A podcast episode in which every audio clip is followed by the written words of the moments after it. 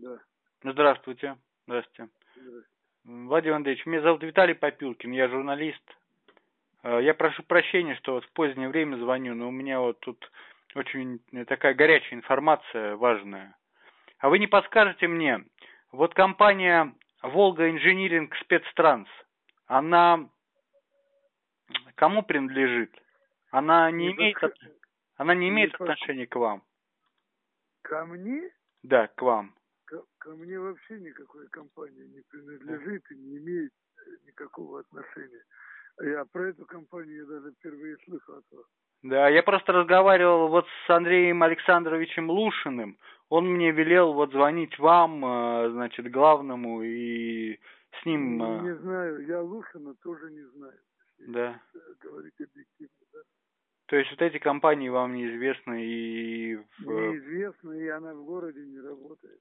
А, ну как она в городе не работает? Она же сейчас строит, э, м, э, строит ветку э, по Ташкентской, э, м, э, трамвайную ветку. Ну, я не знаю, кто строит какую ветку по Ташкентской строит.